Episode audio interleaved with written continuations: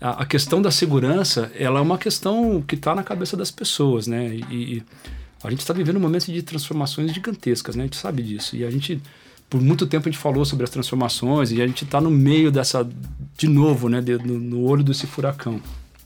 E, eu não acho que vai melhorar e nem vai parar.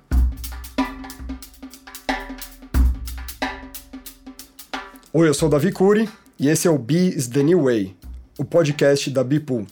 Aqui a gente discute o futuro do mercado de comunicação. O convidado de hoje é o Mauro Cavaletti. Eu estou com Daniel Priante e Beto Sirotsky aqui no estúdio Nanuki para bater um papo com ele.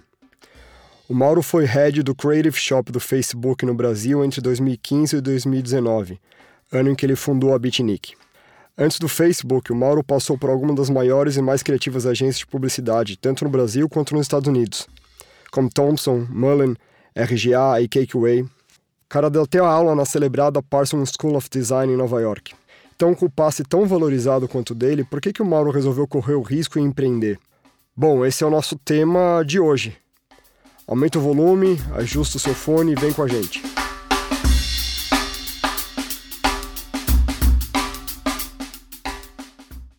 Mauro, seja bem-vindo. Obrigado, Obrigado, por participar aqui desse nosso primeiro podcast. Pra gente, Dani, Beto e eu, uma novidade. Como que é para você aí? Você já fez muito podcast? Não, não nunca fiz muito podcast não, mas é, todos os que eu fiz eu curti muito. É, sou um fã do, do, do, podcast do B9, né, do B9. Tive a oportunidade de ir lá duas vezes e foram ótimas as duas vezes. E eu vejo que tudo que a gente fez lá, assim, é, as pessoas mais é, inesperadas iam falar assim, oh, eu te ouvi no, no podcast, né? E eu sou fã, né? É, é, acompanho os podcasts deles, acompanho os do, do Cris Dias, o, o Boa Noite Internet, adoro o trabalho deles. É, agora, participar, eu participei pouco, é, eu acho, ou menos do que eu gostaria. Por isso que eu fiquei muito feliz já, com o convite de vocês aqui, porque é, é muito legal estar com vocês aqui.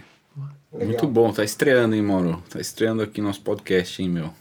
ah, então, é, é, ainda mais porque eu sou eu sou o, o beta teste, né? é verdade.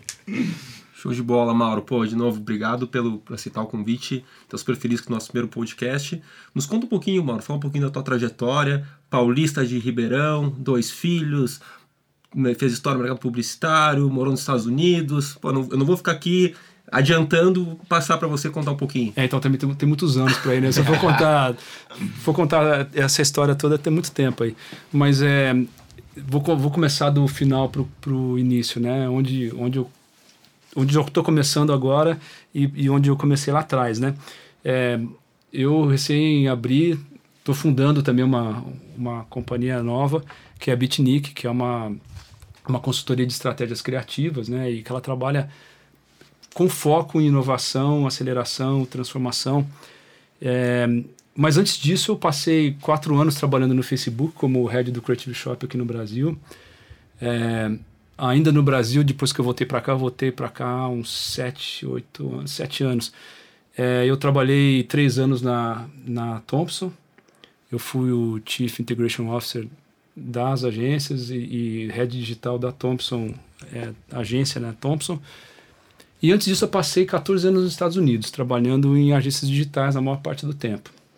É, e aí eu fiz lá uma carreira é, que começou no design de interação, né, que a gente chama de UX aqui no Brasil, e, e retomei o trabalho de diretor de criação logo. E trabalhei alguns anos em Nova York, na maior parte do tempo como diretor de criação na RGA, me mudei com a Organic, que é uma outra agência, para São Francisco. Trabalhei um pouco com eles em Nova York, depois em São Francisco. E passei seis anos em São Francisco. De lá eu fui para a Cakeway, é, também como diretor de criação. Abri o escritório da, da RDA em São Francisco e co-dirigi o escritório por três anos. E passei mais um ano ainda em Boston, na, antes de voltar para o Brasil, na Mullen, que hoje é a Mullen Lowe é, já exercendo um, papel numa agência que era mais tradicional, mais que ela vinha numa pegada de inovação muito grande. Eu dirigi junto com um cara chamado Perry Fair o, é, toda a área de digital deles. Nós éramos, nós co-dirigimos, o, éramos co-chief digital officer. É, foi também uma, foi uma experiência legal. Foi o primeiro movimento que eu fiz dentro de uma agência mais que tinha uma raiz mais tradicional e que estava se transformando, né? E aí acabei tendo essa experiência aqui na Thompson também. Mas eu não sou um publicitário de formação, né? Eu, eu estudei arquitetura. Eu sou um designer, por isso que eu venho do design para esse caminho todo, né? Eu não sou nem diretor de arte nem redator. Eu escrevo escrevo regularmente, escrevo bastante, consigo exercer esse papel mas a minha formação é no design, né? Eu sou um arquiteto. Você até deu aula em Nova York, né? Eu dei aula de design em Nova York. Dei, é, eu dei aula em Nova York na Parsons, alguns anos, num mestrado que muito legal, que esse mestrado eles têm até hoje é incrível, é um mestrado em design e tecnologia. Bacana. Que é bem interessante, bem interessante. E foi uma experiência incrível, porque é, eles, da maneira que é estruturado esse curso, eles têm sei lá, dois, três professores que são contratados full time e esses dois, três professores é, coordenam é, um grupo de, sei lá, 30 profissionais do mercado que eles vão tirar profissionais que nem a gente que vão lá contribuir. É uma situação diferente no Brasil, você precisa ser um doutor para poder dar uma aula no mestrado. Lá não. Uhum. É, eles, eles vão trazendo as pessoas de mercado. Então foi incrível. Era tão interessante a escola quanto eram interessantes os alunos, quanto eram interessantes os professores, meus colegas, era, era demais. E depois, quando eu fui para São Francisco, eu dei aula na Academia of Art, também no mestrado lá. É, então, assim, eu, eu curto. Eu, eu, eu, lá retomei todo esse caminho de design. Mas antes de sair daqui, eu fiz um mestrado em, em, no departamento de cinema também, né? Então, quando eu cheguei lá, eu já estava trazendo essas duas experiências do design com, com o storytelling para trabalhar junto. Mas é essa, a experiência na, na Parsons foi essa. Eu, eu também ensinei um, um semestre numa coisa que eu acho que vocês iam curtir pra caramba, que era um curso de graduação né? O que a gente chama lá de undergrad, né? Uhum. É, que era design e negócios. Tá. E esse foi uma experiência muito legal, porque era uma turma bem mais jovem, mas era um negócio incrível, assim, eram os aviões. Eu me lembro que quando eu fui começar a dar aula, o, o coordenador do curso me chamou e falou assim, olha, é o seguinte, é, aí é diferente do mestrado porque é uma galera mais jovem e eles acham que eles são o ICMAC, tá? Falei, beleza. Aí ele falou assim: não, mas beleza, mais ou menos, porque de fato alguns deles são de seis miaques, tá? Então, quando eu cheguei a trabalhar com a galera, era uma galera muito top, muito jovem, mas muito top. E era uma dificuldade, né? Porque eles estavam lá porque eles já eram designers talentosíssimos e queriam uhum. aprender mais sobre desenho de negócios, né? Tá. E era difícil controlar os egos ali? Não, não, não, era não. Era uma, era, um, era uma questão de impulso mesmo. A minha turma era uma turma que ela foi uma turma herdada da Parsons de Paris que eles tinham fechado. Então era uma turma era uma turma pequena relativamente, né? Assim, uns 25 alunos, mas 90% eram, eram mulheres que eram do curso de design de moda. Então eu usei a oportunidade para aprender com elas, né? Eu aprendi um monte com elas. Mas é, é demais essa combinação de, de negócio com, com design, com criatividade, né? A gente, Beto e eu, a gente se conheceu na, na Berlin School, lá estudando lá Creative Leadership e, e é isso, a origem de toda a turma é, é indústria criativa, design, cinema e, e tudo ali com o propósito de aprender um pouco mais de, de negócio, de liderança de negócio e a combinação de, de, de muito, muito interessante, cara, quando você junta, junta as coisas, assim, é bem é, bacana. É, essa interdisciplinaridade é fundamental, né, assim, pra gente hoje, né, é muito legal. Mas no curso de, de tecnologia também tinha isso, né, tinha gente muito da pesada, assim, tinha uns alunos, muito aviões também, né, então é, foi uma experiência demais, assim, era uma coisa que eu usava, era no meu tempo era o meu, meu lado B, mas era legal. Quanto assim. tempo você ficou nos Estados Unidos no total? Com 14 anos. 14 anos. E como é que foi o retorno? Sentiu muita diferença, readaptação, mercado nacional? Ah, sim, né? É, foi uma volta no, no sentido é, volta para mim mesmo, né? Para quem eu era, é, que foi super legal. Mas cara, eu fiquei 14 anos lá, minha vida profissional dentro da, da, da, propaganda, porque eu comecei fazendo design e fui virando cada vez mais propaganda, né? As agências que eu trabalhava, elas foram virando agências, né? Elas, quando eu comecei na Ardier, um, ela não se posicionava como agência, né? Era um estúdio de... Eles estavam na transição de um estúdio de efeitos especiais para cinema e comerciais de, de cinema para intera interação, né? Falar bastante com o Bob? o Bob era o nosso, era o nosso guru, lenda. né? Era o nosso guru. É, e eu cheguei no momento que a, a empresa estava dando uma expansão, assim, né? Uhum. Então a liderança dele, o, o, sentido de negócio dele era super importante, né? E, Aí, a minha volta aqui para o Brasil, o que pegou para mim, assim, é, foi estar tá voltando para uma cultura que eu conhecia muito, mas a grande parte da minha, da minha história profissional foi feita lá, então o parâmetro que eu tinha era como as coisas rolavam lá dentro. E tinha histórias pessoais muito grandes, não tinha nenhuma experiência de paternidade aqui dentro do Brasil. Né? Então eu voltei com os meus filhos e era uma coisa assim muito diferente, né? Porque você pensa que é igual, eu lembro como era. Não, não lembro, porque eu não tive experiência fazendo isso aqui, né?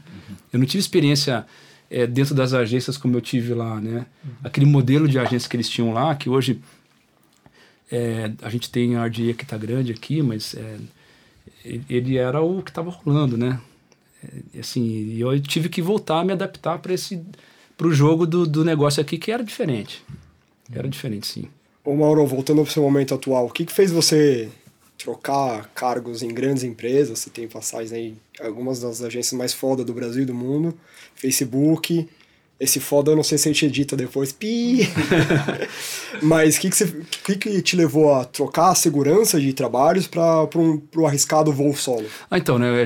Quando a gente, eu, eu entendo a sua, a sua pergunta, ela já vem com um pouco de resposta, né? Assim, a, a questão da segurança, ela é uma questão que está na cabeça das pessoas, né? E, e a gente está vivendo um momento de transformações gigantescas, né? A gente sabe disso. E a gente por muito tempo a gente falou sobre as transformações e a gente está no meio dessa, de novo, né, de, no, no, olho desse furacão. E, eu não acho que vai melhorar e nem vai parar. Porque quando eu mudei para os Estados Unidos, a gente estava no meio do olho do furacão antes do estouro da bolsa. Né? Eu cheguei na hora, assim, tipo, cinco minutos antes de, do, do, do digital desmanchar, lá para 99, né, 2000. E, cara, assim, então tudo isso é um furacão de transformação e a gente está no meio disso, né? Então, é, a segurança, essa, essa ideia da segurança, ela é super importante porque essa, esse momento que a gente está vivendo, ele, ele é muito desafiado, é um desafio gigante, né? Porque você perde o seu parâmetro consistentemente, constantemente. Então, ou você se acostuma a entrar nessa, nessa dinâmica, ou você é, vai se, deixar de ser agente e vai ser um objeto nessa mudança, né? Agora, eu não, não acho que, por exemplo, a experiência que eu tive no Facebook, por exemplo, é, tá nada longe disso, né? A coisa do Facebook é mudança é, diária, né? Ela é uma constante, ela é, é, um desenho de mudança de transformação gigantesco. Então, não sei se é, o, a segurança, o conforto, a comodidade, em que dimensão se aplica num caso desse, né? Mas é, eu acho que Cara, assim, o, o momento é muito rico, né, para você experimentar. Eu, tô experimentando um estilo de vida diferente, acho que essa é a minha resposta. Em que eu eu estou equilibrando é, novas descobertas, é, coisas do meu interesse que eu estou trazendo de volta para o meu dia a dia e estou definindo um espaço e um horário e uma carga e um fluxo de trabalho diferente. Eu tenho é, hoje a, a, é, o, assim, não vou dizer o controle, porque acho que não é sobre controle, mas eu tenho a, o, o, privilégio de estar tá desenhando a minha carreira, abrindo mão de alguns confortos, por exemplo, sei lá, financeiro e tudo mais. É, saber que no, todo dia eu vou levantar e vou para aquela mesma mesa, uhum. pela possibilidade de abrir novas portas quase que consistentemente.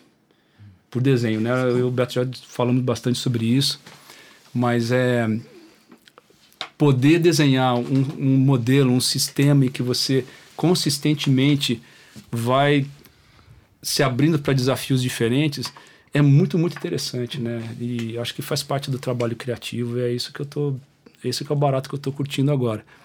Tá Dá... estranhando muito essa nova rotina, assim?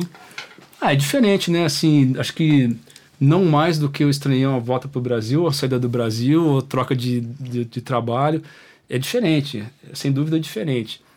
E eu gosto de pensar que isso tem muito de transformação pessoal, né? Então, é, talvez a resposta seja onde é essa transformação é maior, né? Onde que essa rotina é diferente. No lado pessoal é muito é muito intenso isso, porque é, você volta para o lugar que você conhece, né? Você é, cada vez que você e a gente que trabalha com um objeto que te empurra fora da zona de conforto consistentemente, porque é o que a gente faz, você tem que voltar para algum lugar e você volta para aquela dinâmica que você está acostumado. Então, é, é um questionamento quase que diário, né? É, assim, eu tô investindo tempo suficiente? Ou será que eu não estou investindo tempo demais no trabalho? Não tem outras coisas aqui que eu poderia estar fazendo que vão me resultar é, numa melhoria da qualidade do meu trabalho? Assim, é um, é um repensar mesmo, né? E é, isso toma uma energia e um tempo que se você não tiver um barato com isso, você pira, né? Com certeza. Pensando um pouco na, nesse teu movimento né, da, da Beatnik, assim, a gente tem acompanhado mercado nos últimos três anos, movimento é, parecido em, é, acontecendo em é, grandes volumes, né, ou seja, profissionais consolidados, sêniores, respeitados, saindo de, de grandes empresas e se criando o que a gente está chamando aí de um ecossistema B de, dentro do mercado de, de comunicação, né? onde se formam pequenas boutiques, estúdios, estudos de produção, de planejamento, de estratégia, de consultoria. É, o que que, assim, pensando um pouco nisso, né? O que, que, que você acha que o mercado tem a ganhar ou, ou a perder com, com, com esse movimento, né? Com essa, essa a gente está chamando de, de uma, uma pulverização é, do, do mercado um pouco maior, né? É, com certeza tem uma pulverização, tem uma expansão de diversidade, né? É, eu acho que a, a, é um ajuste, né? Que o mercado está passando e é um ajuste, de, acima de qualquer coisa, eu acho que é um ajuste de mentalidade mesmo, né? Porque existe uma, uma, uma maneira, uma, uma sei lá, não vou dizer uma fórmula, mas existe um, um, uma estrutura para o sucesso né, de uma empresa que valeu por alguns, por muitos anos, né? Por muitas décadas e que hoje, por uma questão de mudança de valores, é, esse desenvolvimento ele acaba sendo um pouco diferente, né? As pessoas estão procurando outras coisas nos seus trabalhos, na, nos relacionamentos com, com, com clientes, com as outras marcas, com o próprio trabalho. Isso por um lado, né? E por outro lado tem toda essa coisa da rede, né? A gente vive em rede hoje, não tem muito como isso não te afetar, não te pegar de alguma maneira, né? E essa pulverização que você está falando, ela é, é um desenho de rede, né? A gente é, vai trabalhar em nós de tamanhos diferentes e vai se reagrupar porque não existe mais uma coisa que ela é ela é padronizada, né? O padrão é outro. Uhum. Então, acho que o mercado ganha com isso, né? Porque eu, eu tenho muito mais acesso a... Bom, vamos pegar algumas coisas que são valores hoje. Vai diversidade, né? Diversidade é, de cognição, vai diversidade de onde eu, eu pego critérios diferentes, ideias diferentes. O mercado só tem a ganhar com isso, né? Porque ele tem mais é, acesso a ideias diferentes. É, lógico que isso pede uma, um posicionamento, né, um tipo de gerenciamento, um entendimento do negócio muito diferente, mas você pode abrir mão é, da padronização para ganhar nessa diversidade. Mauro, você citou uh, acesso, falou também sobre cliente e tal. Queria te ouvir um pouquinho a sua perspectiva em relação aos clientes hoje, porque justamente os, os clientes hoje têm muito mais acesso à informação.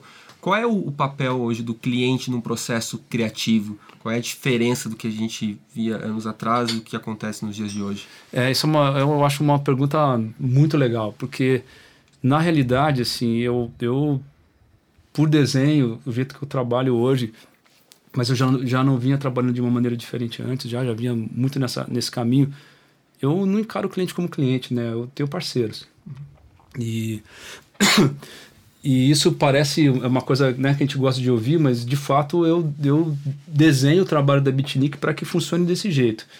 É, porque eu, é o modelo que eu acredito, né? Assim, o cliente ele não tem um papel de terceirizar o problema dele para mim hoje. Pode ser que em algumas outras áreas elas funcionem, mas no trabalho que eu tenho, na contribuição que eu posso dar, é, a terceirização, né, se me passar a bola, eu resolve esse problema para mim, eu acho que não funciona, porque eu não vou dar uma solução satisfatória para ele a menos que ele trabalhe junto comigo. Então eu crio sempre junto. E não é, não, não tem sido incomum alguns parceiros, né, que vieram na condição de cliente virarem parceiros de fato em criar soluções novas e trazerem outros parceiros, né, para dentro, vender para outras outras pessoas, porque é essa construção mesmo de colaboração, de cocriação em rede, né? Que é uma coisa que é, eu, eu venho operando e, enfim, é o, é o nosso próprio veneno, né? A gente está bebendo do nosso, né? Do que a gente está falando. Então é isso. Eu, eu acredito muito em parceria, muito em colaboração. E eu tenho um, um barato especial em começar uma colaboração e eu estar tá chegando de um lugar, vem uma pessoa de outro lugar e vira uma terceira coisa, é, acho isso incrível.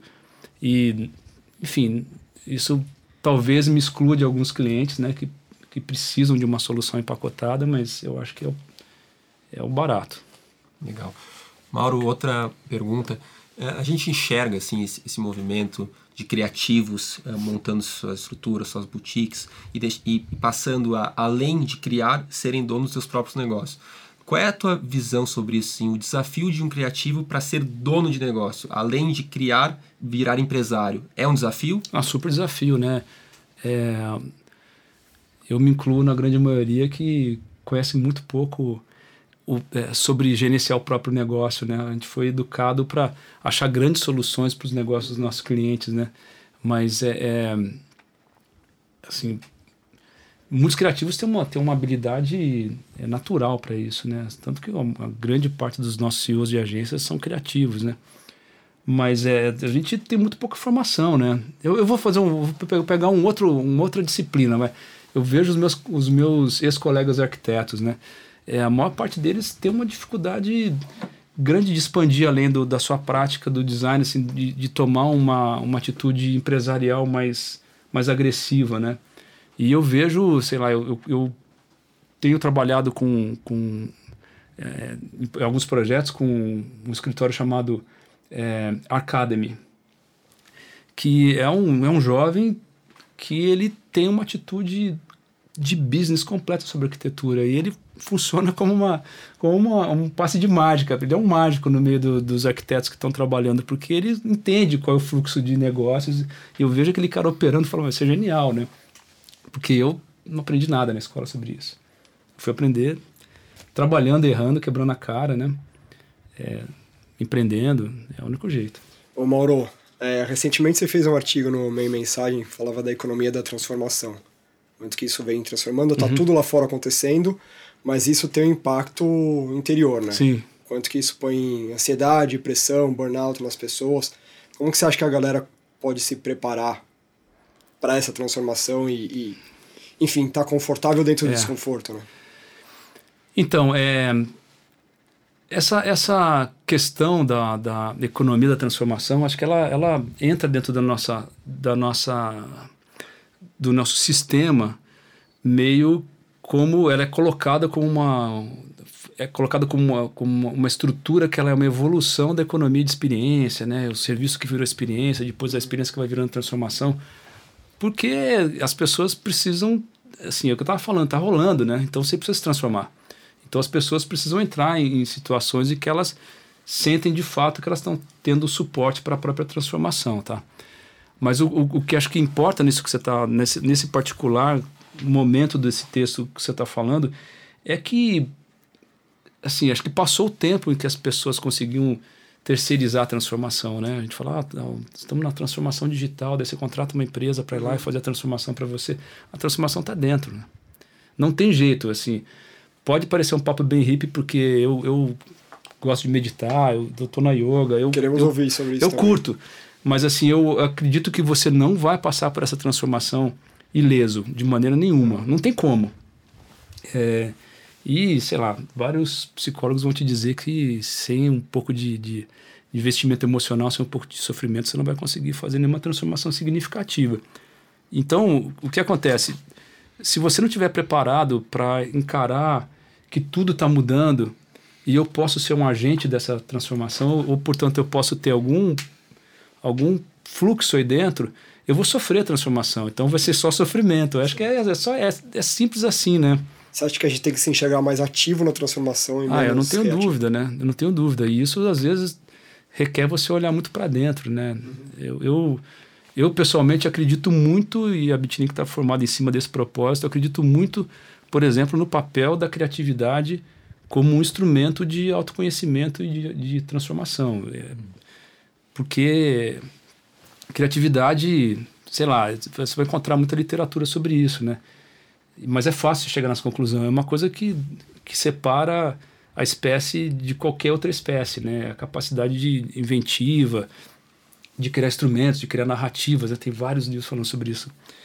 E é, é onde a gente pode demonstrar melhor o nosso talento, né? E, e ver que momento louco que a gente está, né? Que é um momento de transformação que requer muita, muita criatividade e é um momento em que essas redes, né? Qualquer uma dessas redes que a gente pensar e, que democratizaram a, o acesso à informação e à expressão, elas abriram para todo mundo, né? Então, é, a gente é não vou dizer bombardeado, mas a gente tem muito, a gente, a gente é capturado por ondas criativas a todo momento agora, e coisas muito diferentes que não estão no nosso radar. Então, assim, para você poder entrar nesse passo com pouco sofrimento, é legal você fazer parte dele, né? É legal você estar tá exercendo criatividade. E é mais ou menos isso que eu quero dizer, assim, que você não. não é, ninguém vai conseguir se transformar. É, é, resolver o problema de transformação da sua empresa sem ter uma autotransformação, né? Isso vai virar crise, né? E pensando um pouco na, nos clientes em si, é, pensando nesse novo formato de trabalho, né? Em redes, com profissionais independentes, empresas é, menores, Quão preparados você acha que estão os clientes hoje? Ou seja, pensando nas diferentes áreas aí, então você tem as áreas de marketing, trade, às vezes contratando, às vezes você tem né, a, toda a parte de, de procurement que tem que, é, no final das contas, é, aprovar tudo isso e ver se isso está, é, enfim, de acordo com, com compliance da companhia. É, como é que você, o próprio, o próprio contratante em si, né? Como é que você enxerga isso dentro das grandes empresas? É, Tem empresas, culturas empresariais e culturas empresariais, né? Se a gente pensar nas, nas empresas de, de as empresas jovens de tecnologia, né? Elas já já estão nasceram abertas para isso, né? Então, e são grandes já, né? São muito grandes. E elas nasceram para isso. Se a gente olhar para o modelo deles, é, como um modelo existente hoje, você vai ver times muito menores e muito mais abertos a essa diversidade e muito mais desenhados para experimentação. E isso talvez tenha a ver ou não com a capacidade de aceleração que essas empresas têm demonstrado, né? Uhum. Uhum. É, as empresas que já têm uma cultura mais tradicional, mais antiga, eu acho que é a grande oportunidade de, de se abrir um pouco para para se expor, né, para essa para essa multiplicidade de, de, de diálogos, né? E eu acho que muitas delas estão fazendo esse, esse caminho, né? Por isso que acho que tem tanta oportunidade para a gente dentro do, do que vocês chamam de sistema B, né? Que é uma coisa... É, ecossistema, ecossistema B, B né? É. Que, é um, que é uma coisa muito legal, né? Saber que, que isso existe, né? Ela tem um formato, né? Ela tem uma... Você consegue enxergar isso. Ela tem tantas ocorrências que você consegue enxergar. E eu acho que durante muito tempo, por exemplo, na, na indústria de propaganda, se discutia qual é o modelo né, de negócio da, da nova agência, né?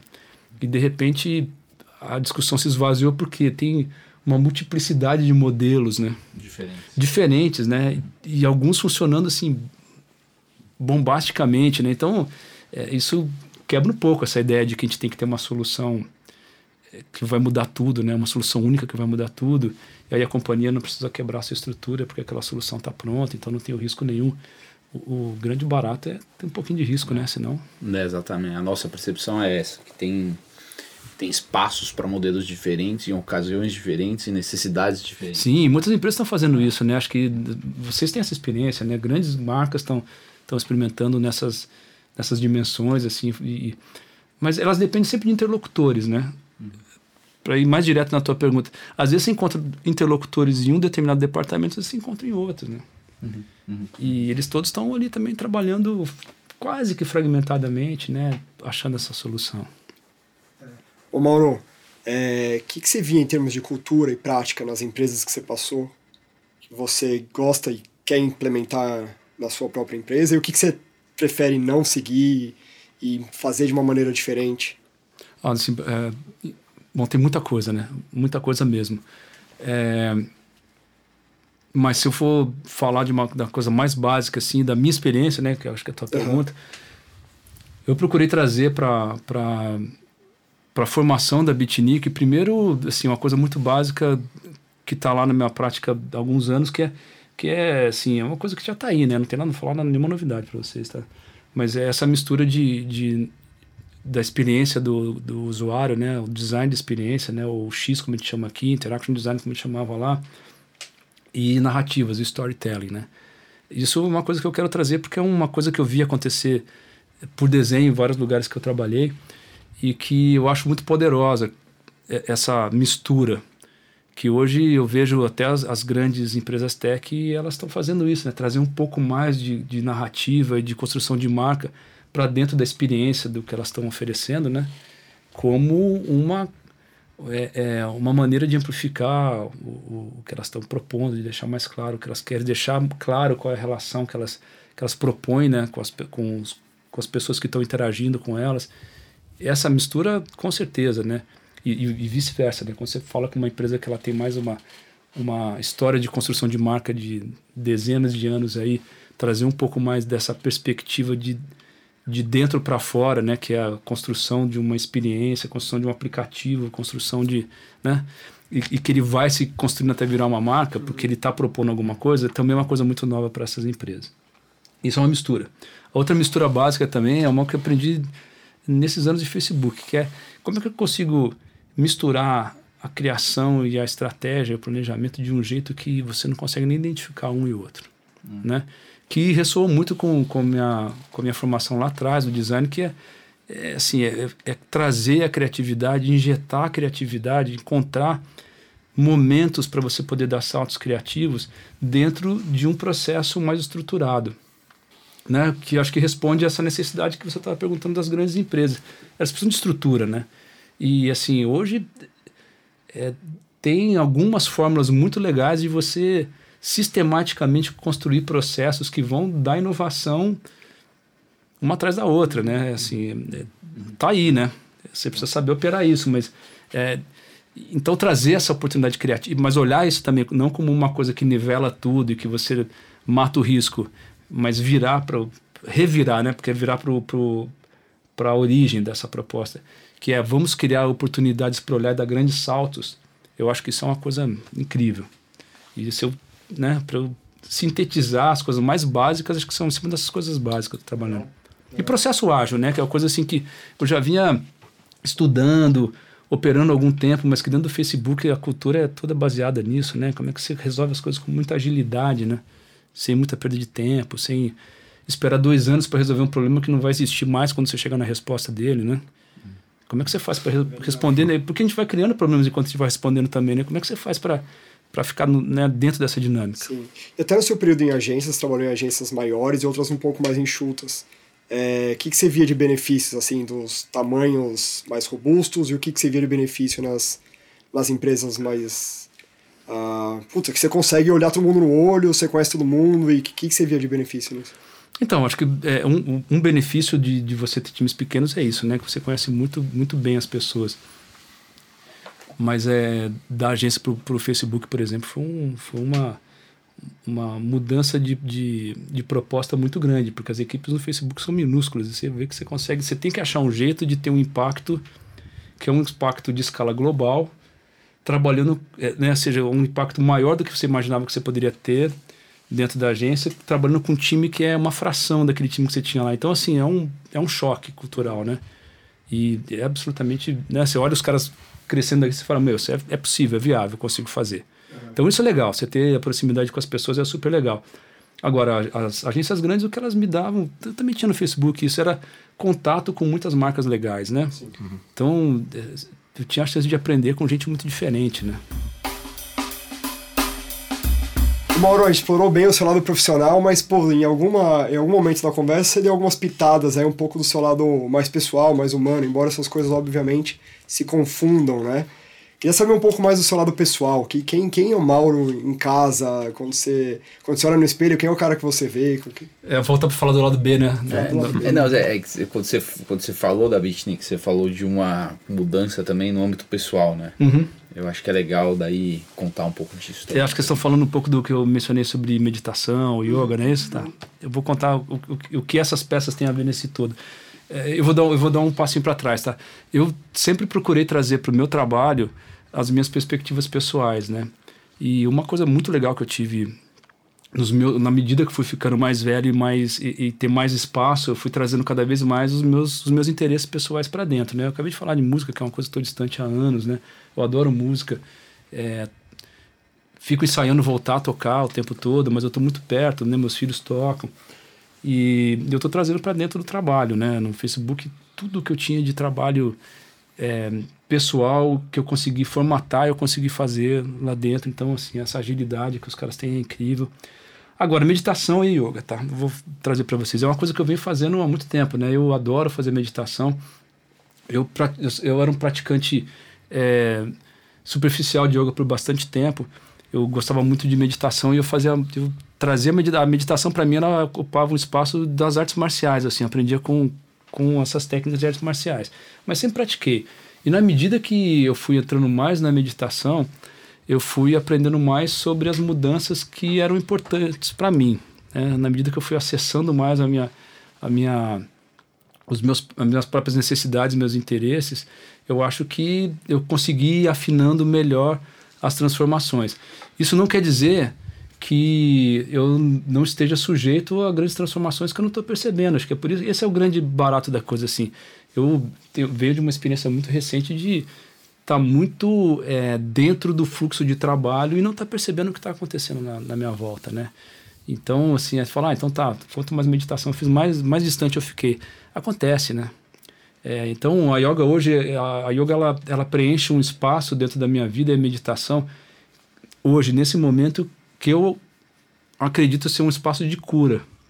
Eu uso a yoga e a meditação para curar é, a minha vida, o meu ritmo, é, o tempo que eu estou investindo nas coisas e como eu, eu como eu estou participando dessa transformação de um jeito mais suave, mais tranquilo, é, mais atento ao que está na minha volta, mais atento a mim mesmo. E assim, eu sou um, um meditador frequente. Acho que essa é, a, essa é a resposta. Eu uso várias técnicas diferentes durante o dia. Quanto tempo você consegue meditar? Ah, sim, a meditação, a meditação mesmo. Não é né, uma competição, né? O final. Ela, não, mas, ela, mas a pergunta procede, porque é o seguinte: a meditação, mesmo o estado meditativo, é uma coisa muito difícil de você alcançar, né? E, e para você conseguir chegar perto dele, às vezes basta dois minutos, né? Tá cheio de, de aplicativos aí de respiração, né? que basta alguns minutos para você entrar e às vezes você fica horas e não consegue entrar. Isso é normal e não é linear. Às vezes eu venho fazendo e a coisa anda para outro lado, mas assim é importante ter uma disciplina. Não por nada, mas porque a nossa cognição ela é cheia de truques, né? Sim. né? E a meditação, principalmente, que é um assunto fascinante, ela é como você ela ela está baseada em como você consegue criar uma harmonia com o seu corpo e, e com a sua mente que você deixa de operar aquela máquina da mente de uma maneira distorcida que é o que a gente faz o dia todo, né? A gente fica só procurando produtividade, né? Então você dá um tempo para aquilo, né? Uma das uma das, das, das atitudes possíveis com meditação é você dar um tempo com aquela máquina. E aí as coisas se ajeitam um pouco de uma maneira que você não precisa continuar no seu pensamento errático ou errado de soluções que você já conhece que não vão funcionar porque você é colocado de novo naquilo porque você conseguiu sair um pouquinho do, daquele momento, né? Isso daí, se você conseguir um, um átimo de segundo, é Cara, maravilhoso. Eu né? tento, daí já vem uma receita de bolo na cabeça. é, mas é isso mesmo, né? É, é, isso, é isso que acontece, né? A gente tem muitas vozes interiores, né? Sim. E elas vêm muitas vezes pelo processo de, racionalizar, de racionalização de, de, de do, do seu lado racional de dizer o que está acontecendo, porque a gente precisa disso, né? Então, se você conseguir dar um descanso naquilo, exercício de respiração, por exemplo, que hoje as pessoas usam muito como meditação, são bons para isso, são de respiração, né? Na yoga você tem a meditação, tem o pranayama, que é a respiração, mas eles estão juntos. Se você consegue entrar no outro ritmo de respiração e ativar outras partes do seu sistema nervoso do seu cérebro, é, parece uma bobagem, mas é, é importante. Você vai equilibrando um pouquinho de cada vez. E esse pouquinho de ganho que você tem, ele já faz um efeito gigante. Mas é normal, assim, eu tenho muitas vozes falando comigo também. eu sou criativo, né? Mauro, o papo tá ótimo, Estamos chegando ao final. Tem então a última pergunta, que é: o B é o novo A? Cara, assim, eu acho que. É, o B é muito diferente do A, né? Eu acho.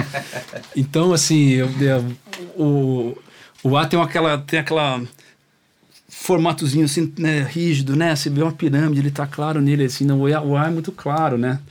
E o barato do B não tá, não tá em movimento, né? Então, eu acho que o movimento é o, é o novo A, não tem dúvida, né? Eu não sei se a gente já tem o, o B, né? Mas eu tenho me divertido muito é, entendendo que eu posso estar associado com gente muito pequena, né? Assim, né?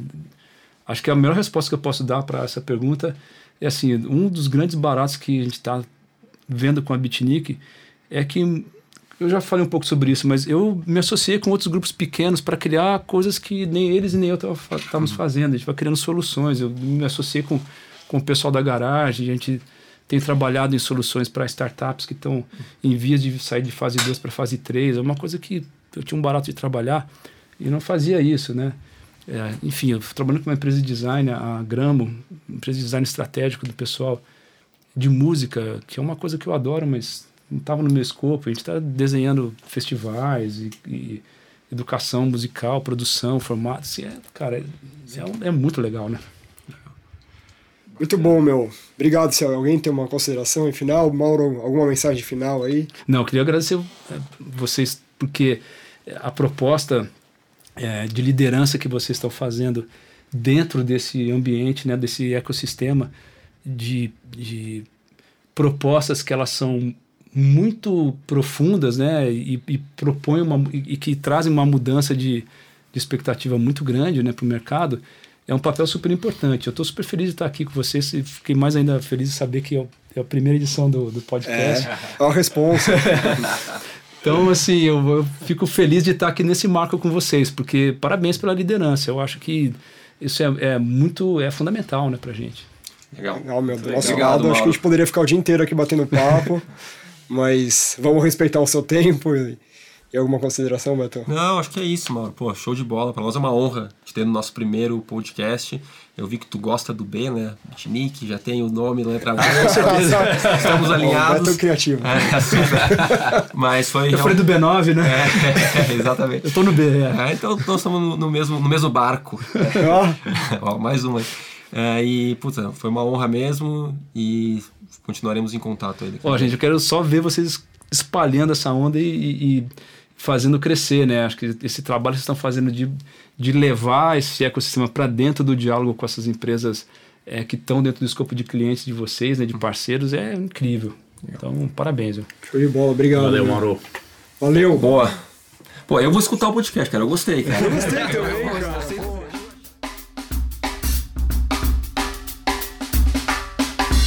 Mauro Cavaletti.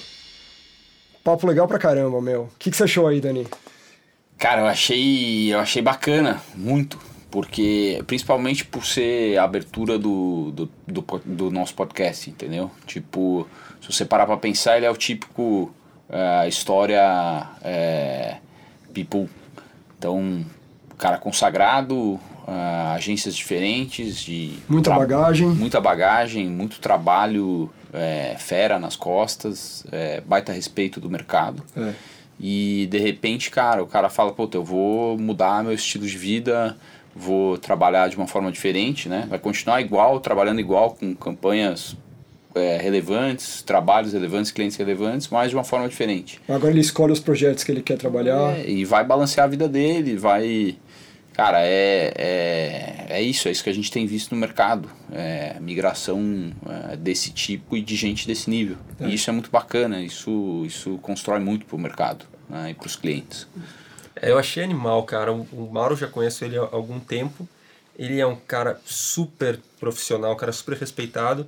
Mas além disso, que eu acho que tem mais valor é que ele é um cara muito bem. É um cara 100% gente uhum. boa.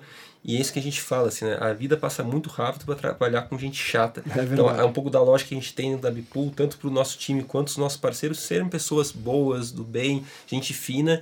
E a gente bateu um papo com ele de alguns minutos e poderia ter ficado a tarde toda falando, porque conversa flui e ele é um cara querido e dá vontade de estar perto. Então é acho que tem muita coisa assim que, de, de lições assim que nesse pouco tempo ele passou. E é um cara bem bacana para a gente estar perto. Muito bom. Esse é o Biz da New Way, podcast da Bipool. Se gostou, dá um subscribe aí. Os próximos convidados vão ser tão legais quanto o Mauro. Uh, vamos explorar bastante coisa do universo uh, profissional e, quem sabe, também extrair alguma coisa da parte pessoal dos nossos próximos convidados, assim como foi com o Mauro. Beleza? Vem com a gente. Abraço.